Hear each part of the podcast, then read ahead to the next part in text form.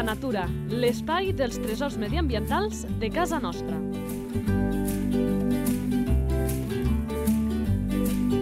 Un espai conduït per Francesc Balanyà. Molt bones de nou, una edició més. Estem aquí parlant d'aquesta fantàstica fauna que tenim arreu de la demarcació. Una feina que fa el col·laborador habitual Marc Calvo, però també gent eh, que va venir al programa.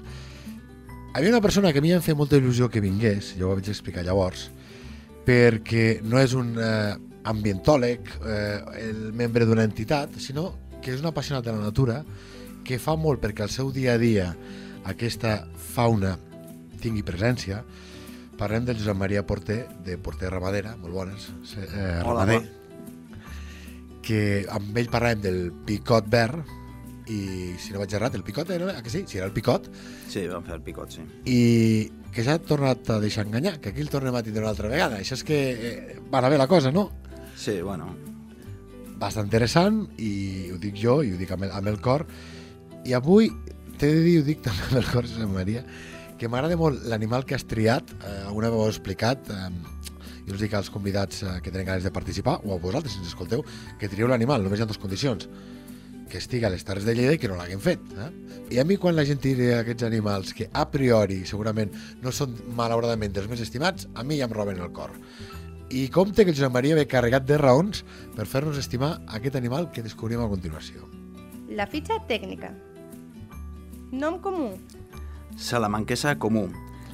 És un hoste que tots hem tingut a casa, o el tenim a casa nostra. És un petit reptil de sang freda i pertany al grup dels geckos de mans de fulla. És de la família Phirodactylae.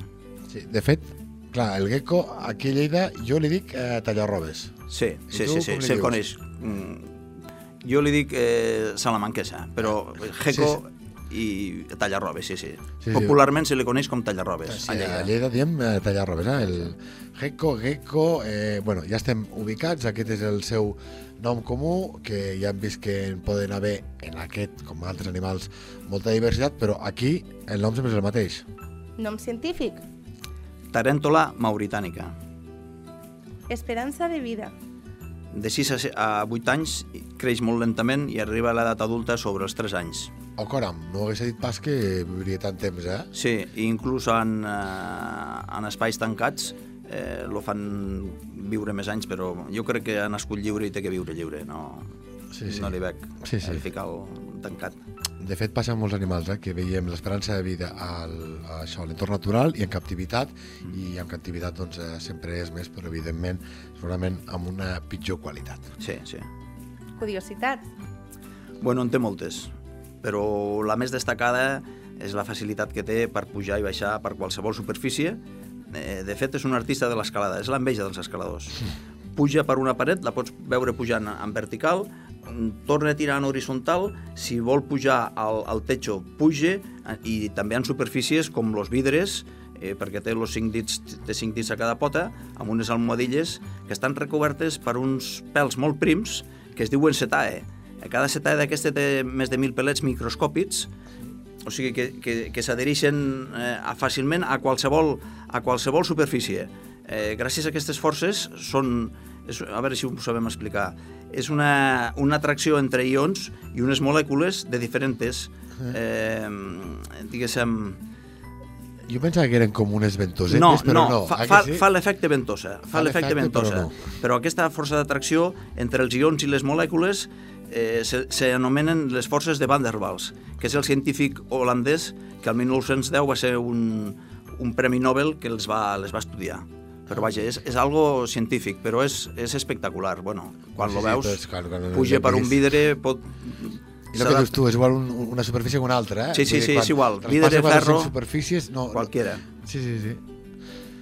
Vinga, va. Eh, crec que aquest és important per entendre moltes coses. Ara farem l'apunt i després ens endinsarem. Mhm. Alimentació.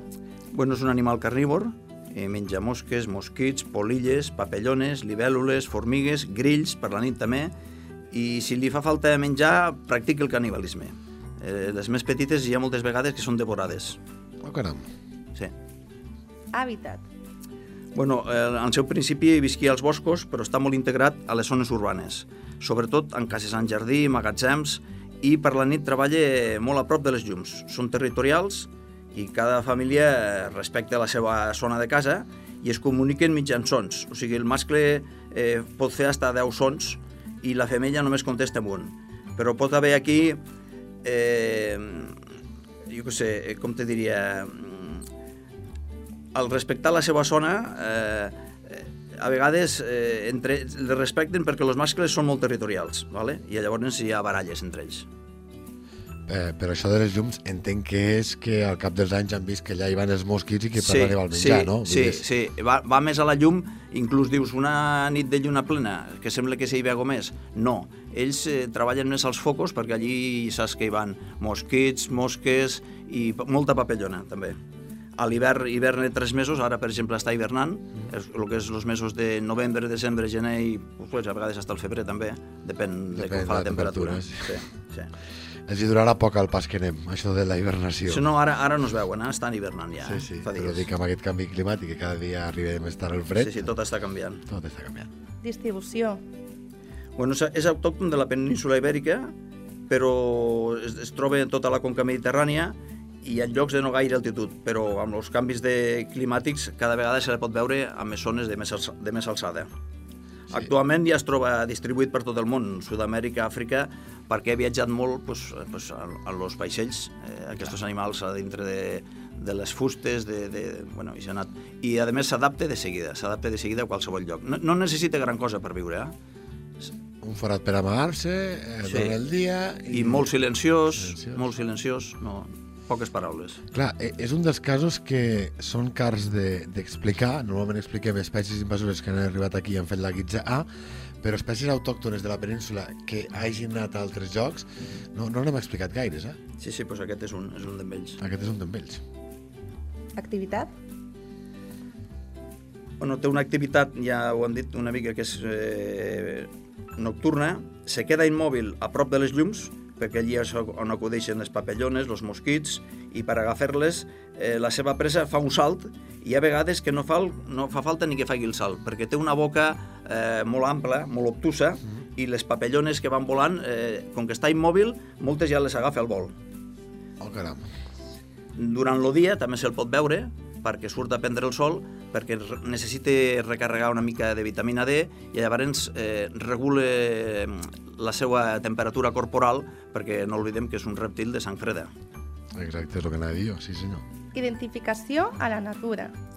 Bueno, és un rèptil de 16 a 18 centímetres, els adults. Clar, és que jo crec aquí, eh, Josep Maria, que si ens escolta algú de 40 en amunt, tothom dirà, bé, no cal que m'expliquin com és un tallarrobes, Sí, però, és, però no sé molts, si els, és, els, és superinteressant. els, els joves tenen molt clar que és un tallarrobes, perquè ara són més cars de veure pues, amb aquest món Sí, urbà que sí, predomina, eh? com sí. són? Bueno, jo m'estimaria que, que, que quan acabem aquest programa només seré un fil conductor perquè puguem estimar aquest animal tan exòtic, és que és preciós de veure Sí, sí. I, i ara faré una pinzellada de lo que és aquest animal. Mira, aquest animal és un rèptil d'uns 16 a 18 centímetres, la seva pell és rugosa i amb escames en forma de polígons. El seu cos és prim i allargat i lleugera- lleugerament aplanat, amb el cap gros, triangular, del cap a la cua té diverses files de protuberàncies còniques que són les escames, que s'han anat endurint i quan se sent atacat n'hi solta algunes. Els seus ulls sempre estan oberts perquè no tenen parpelles i amb les pupil·les té les pupil·les verticals. A llavors, eh, per la nit, ocupen, aquesta pupil·la s'obrix i ocupa tot l'ull, però durant el dia, quan està tancada, té com quatre orificis i quan veu té com quatre punts de, mm, de focalització. televisió. O sigui, és, és, com, és com un mòbil amb quatre càmeres. És, és, és espectacular. A llavors, aquest animal també, eh, quan surt a prendre el sol durant el dia, que ja hem dit per què surt, canvia una mica de color i s'enfosqueix per eh, la luminositat, lo, per protegir-se ells mateix dels rajos del sol. Vale? La seva llengua no és ni prima ni bífida. La seva llengua és, com els mamífers, plana i redona. I, i la té d'aquesta manera perquè llavors la utilitza, al no tindre parpelles, la utilitza per limpiar-se els ulls i donar-li aquella humitat que necessita la retina per tindre l'ull fresc i, i conservat. És, és espectacular, és espectacular. És absolutament espectacular aquest. Que tu ja quan el veus, ja veus que, que el tallarrobes té quelcom de diferent. És a dir, és un animal que quan el veus dius, aquest ja se'n suma que té coses diferents. Sí, sí, sí, sí, sí. Reproducció. Bueno, la reproducció, com la majoria dels animals, eh, tothom té el seu ritual i aquest pues, té un ritual diferenciat.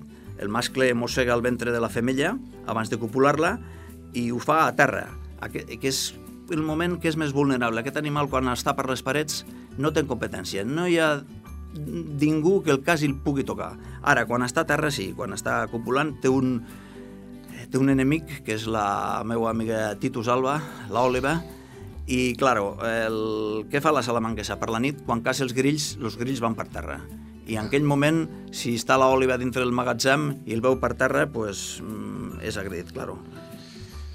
És un bon pica-pica. Sí.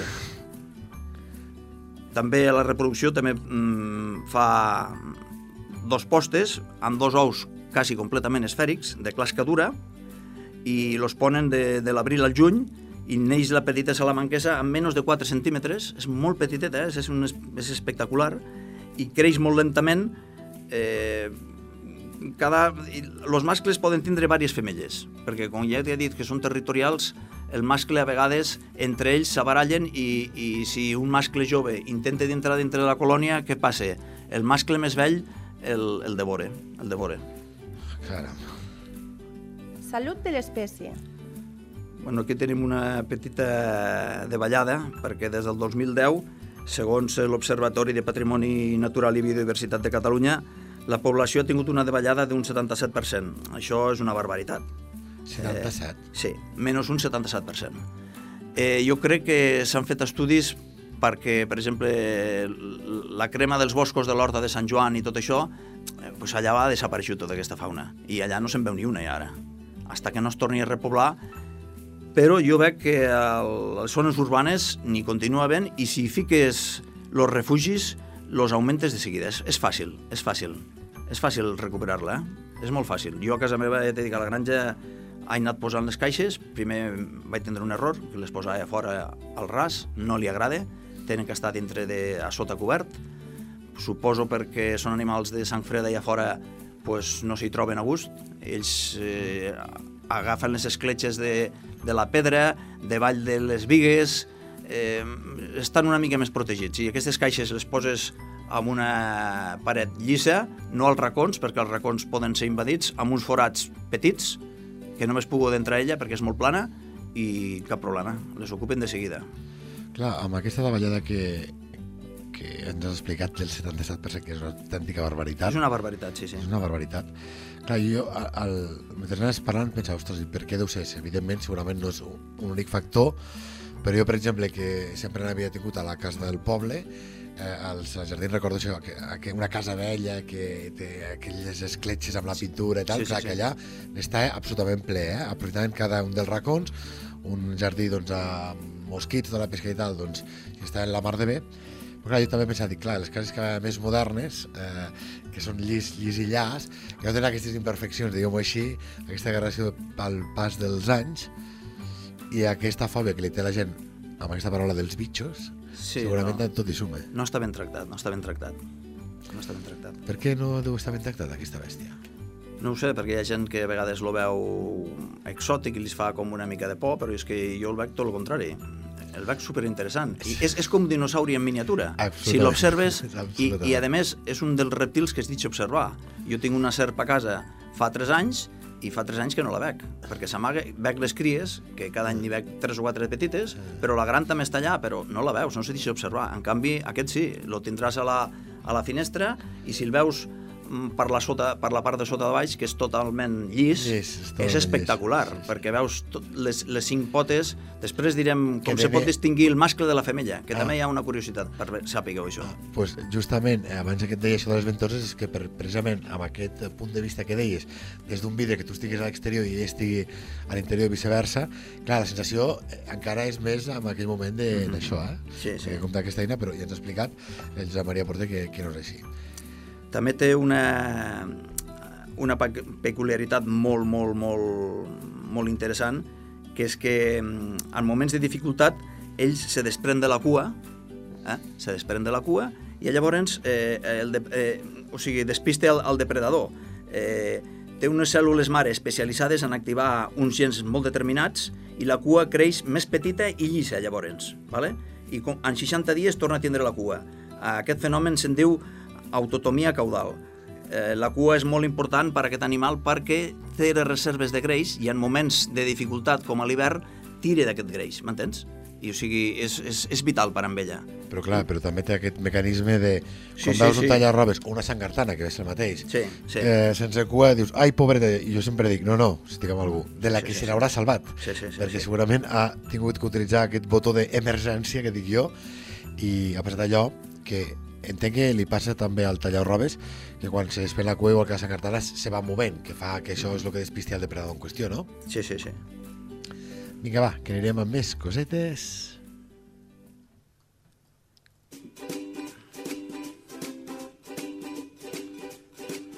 Perquè ens ha dit el Joan Maria que n'havia moltes, veurem. ¿Sabías que Doncs vinga, va, que ens segueixi sorprenent aquest fantàstic rèptil. Joan Maria, tot teu. Molt bé. Eh, ara ens ensenyarem a diferenciar un mascle d'una femella. Eh, és una mica difícil quan són petits, però quan arriba als 3 anys, que ja és adult, el mascle eh, té el cap més gran, triangular, i entre el tercer i el quart dit té unes ungles.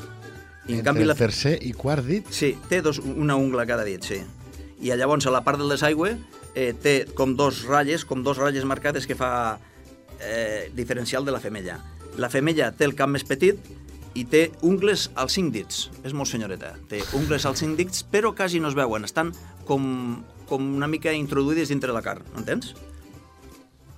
Són molt poc visibles.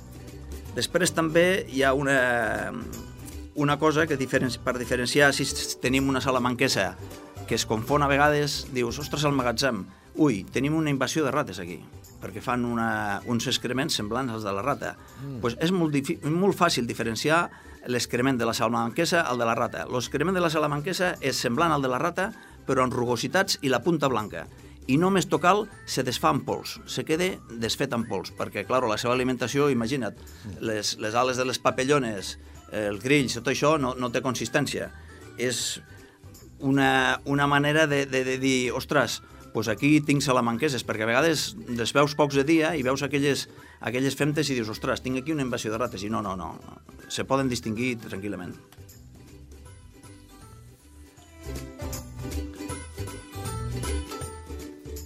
també eh, entre els diferents noms, després també hi entrarem una mica, Sí. tallarrobes, que en castellà també se li diu, en algunes zones d'Aragó. Sí, bueno, a, a la zona de Catalunya i Balears i el País Valencià se'l coneix com el dragó, Dragolí, mm, dragonet i tallarrobes. A la franja li diuen el dragolí. A la franja, a la zona de la franja, eh, per lo que he estat Sí, indagant, sí. li diuen dragolí. I a, la, I a la zona de l'Aragó li diuen tinyosa, esgarrarropes o cortarropes. A la zona de Galícia i Portugal li diuen osga. O sigui, cada regió té el seu nom. Clar, però ah, com has dit, eh, los de la ropa és No, ga- esgarrarropes, i un altre has dit també en castellà de ropa. cortarropes. Val? Igual que tallarrobes. Sí, bueno, per aquesta zona de l'Aragó, de Graus, eh, Santa Sí. Liesta, totes aquestes zones que parlen un castellà així una mica antic o barrejat eh, No, no, jo la deia- fabla aquesta aragonesa. Co- Per, no, no, jo, jo deia per, per anar a, a preguntar i a parlar del que segur que molts estaran preguntant. És a dir, aquesta etiqueta que li diem, especialment a la zona de Lleida, de tallarrobes, eh, és justa o és injusta? Té algo de cert? Agafant Bueno, el que diu exactament la paraula? És, és la més injusta i disparatada de totes. Perquè, sí, la salamanquesa d'entrada als armaris, però no a menjar-se la roba. Eh, d'entrada a menjar-se les polilles, perquè les cases d'abans tu saps que està tot fet de fusta i tu entres en una casa d'abans i davall de la teula o la pissarra el primer que havia és una, una línia de fusta. Sí. I clar, eh, allí les polilles, eh, ja me diràs tu, insecticides on hi havia. És l'insecticida antic més ecològic que hi ha. I, i més eficaç, eh? és super eficient, super, super. Clar. Perquè no fa ciroll, no fa ciroll, no, no molesta ningú, no molesta ningú. Eh, és a dir, és tan injust, perquè la gent ens entengui, que ell que anava a fer la feina d'evitar que es tallés la roba, Sí, sí, li acaben dient amb ell tallarrobes. Sí, li van carregar un San. Benito, li han carregat sempre un San Benito que no toca, el pobre.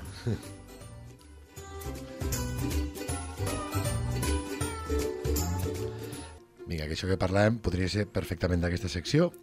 Natura a punta de llengua. Amb aquest natura a punta de llengua podíem haver fet entrar aquesta terminologia i mots de Bueno. gecko tallar robes, però com que eh, també podem parlar d'altres qüestions com frases fetes, d'això parlarem, veritat, perquè n'hi ha. Sí. La sabidoria popular també ens diu que si un drago o una salamanquesa t'escopeix, et quedes calp o sec. Totalment mentira. La salamanquesa ni escopeix, ni, ni, ni mossegue, ni res de tot això. De veritat, t'he de dir que les coses que més me sorprenen d'haver entrat en aquest espai de literatura, a mi m'agrada molt la natura, eh, és aquesta, aquest punt immersiu amb les tradicions i Populars. llegendes que diu la gent, perquè quants animals són justament criminalitzats Sí, sí, sí. perquè mira, alguns dius, ostres, pues mira, no pot caure bé perquè fa això, fa l'altre, tal.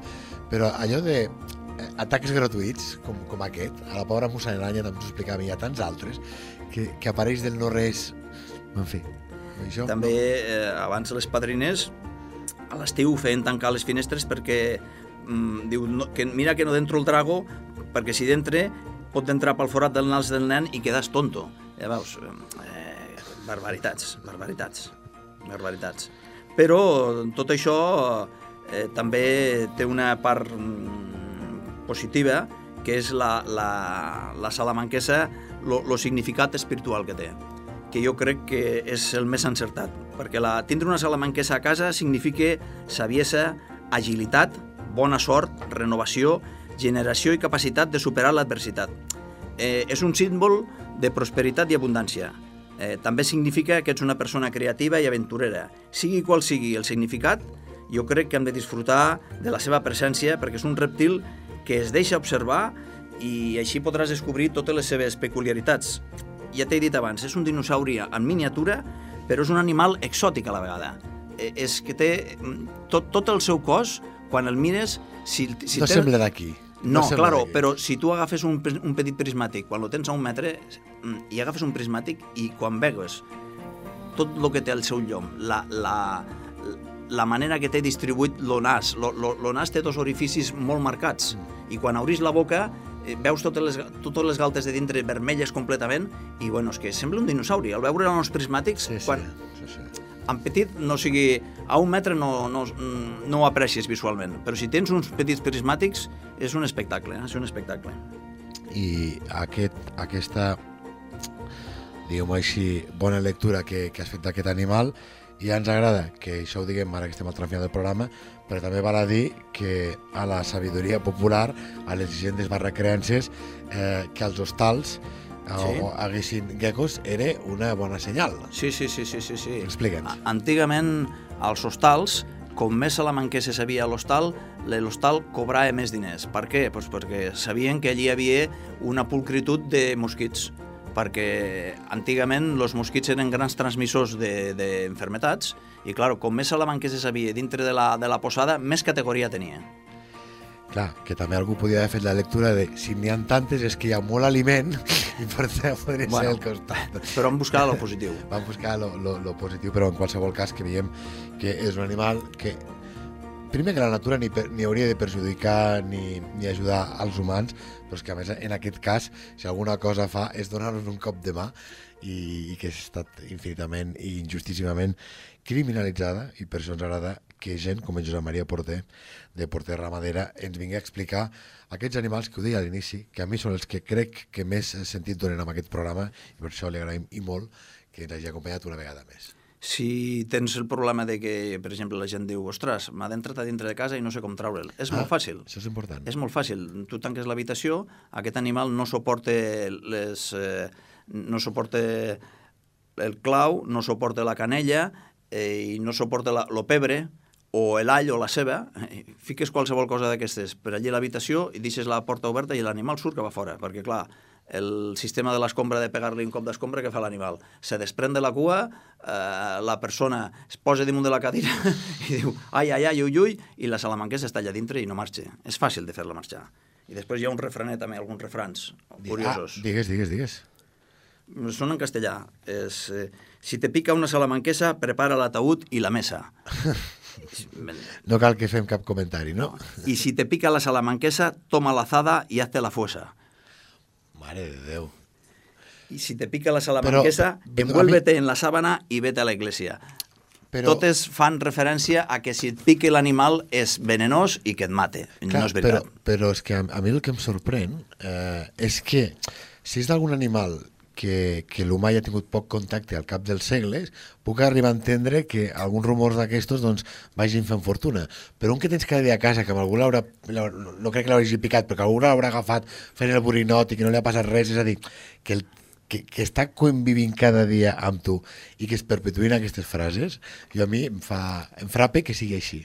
Bueno, eh, i a Saps? vegades que... És, jo crec que és per l'aspecte que té, que hi ha gent pues, que no li agrada, en canvi altres disfrutem veient-lo. Sí, jo, absolutament. Sí, sí, sí, sí, és així. Doncs ara sí, Josep Maria, moltes gràcies, una abraçada, i si en tens ganes, eh, hi tornem a una tercera vegada. Fins la propera. Gràcies a tu, Francesc. Bona tarda.